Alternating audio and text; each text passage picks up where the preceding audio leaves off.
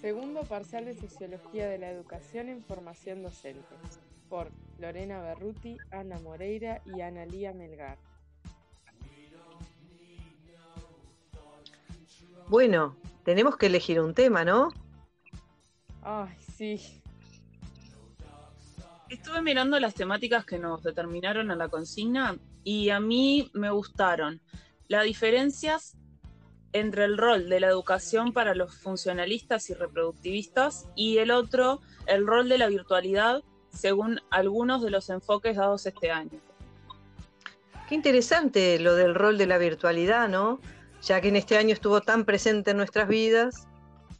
Sí, y en mi caso, conocer sobre el funcionalismo y el reproductivismo en la educación me dio otro panorama sobre el sistema educativo, también sobre la práctica.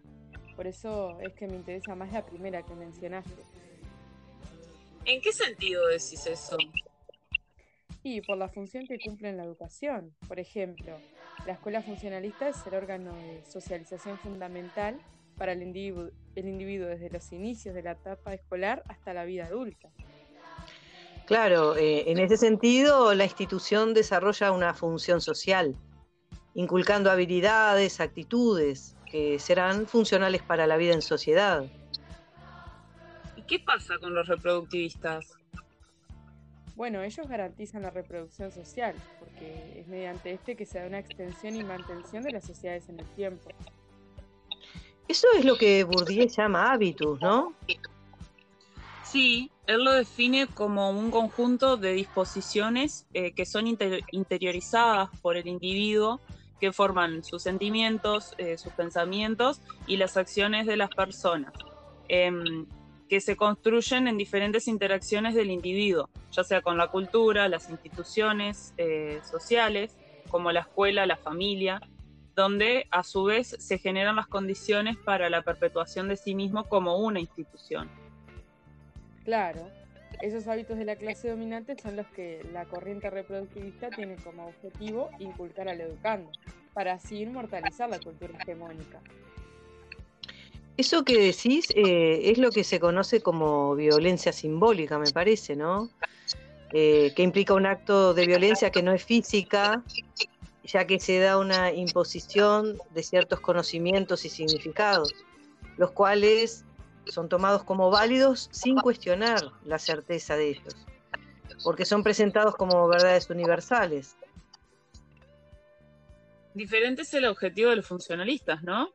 Eh, porque ellos buscan asegurar la equidad de oportunidades en el acceso a la enseñanza a los estudiantes. En esta escuela eh, funcionalista se les enseña a los niños a hablar y comportarse de acuerdo a lo aceptable y lo que espera determinada sociedad que generalmente se le llama el conjunto de disposiciones socialmente adquiridas.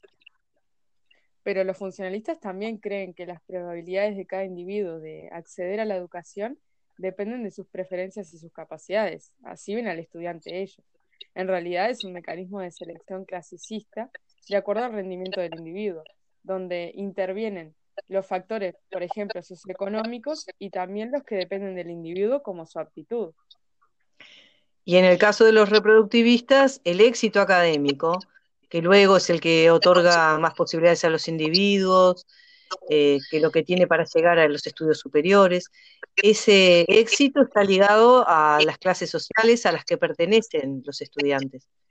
Y por eso los individuos de las clases altas se consideran más aptos, más dotados, para comprender que aquellos que provienen de las clases más bajas, ¿no? ¿Y los docentes? No intervienen en, estas, en este sistema de selección. Sí, el profesor es agente homogeneizador, porque él también participa de este sistema de valores y lo reproduce de forma inconsciente incluso.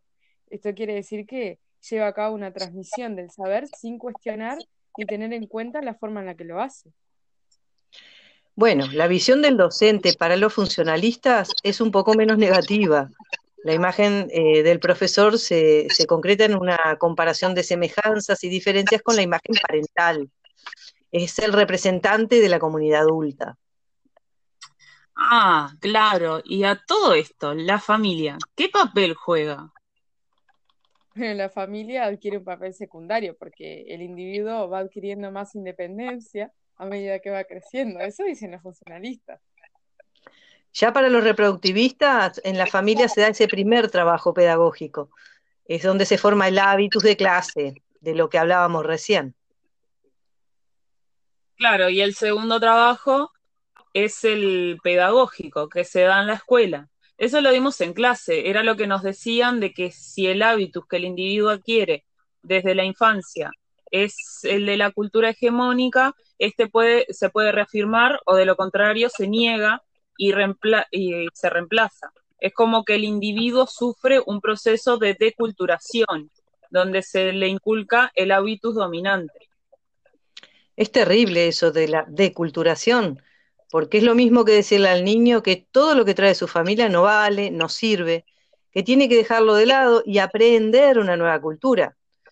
Eh, como profesora de portugués lo conversamos con las colegas que enseñan en la frontera. Allí los niños, por ejemplo, vienen hablando portuñol, es lo que aprenden en sus casas, en sus familias. Pero cuando llegan a la escuela, a la institución oficial, se les permite, no se les permite, porque tienen que hablar la lengua correcta, o español o portugués. Entonces es complicado.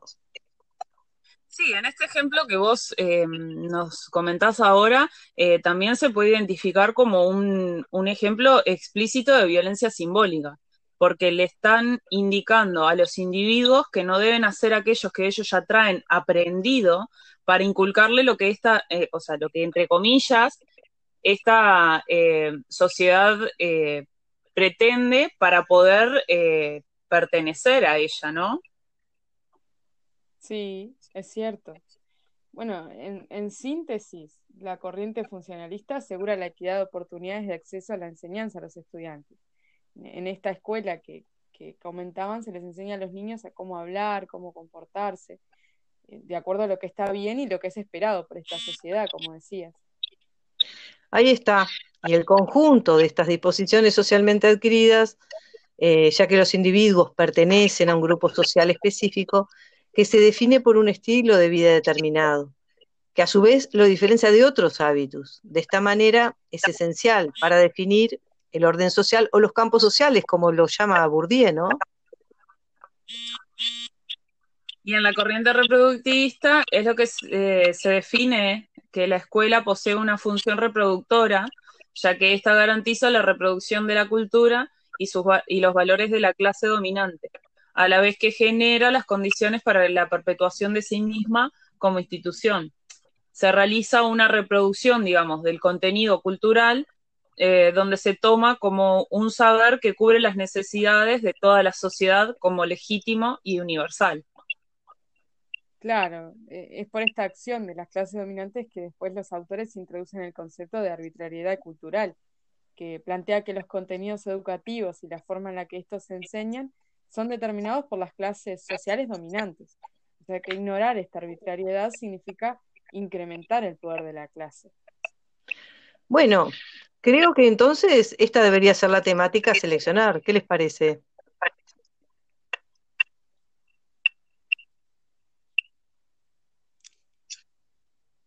Bibliografía utilizada, la reproducción, elementos para una teoría del sistema de enseñanza, Bourdieu. La clase escolar como sistema social, Talcott Parson.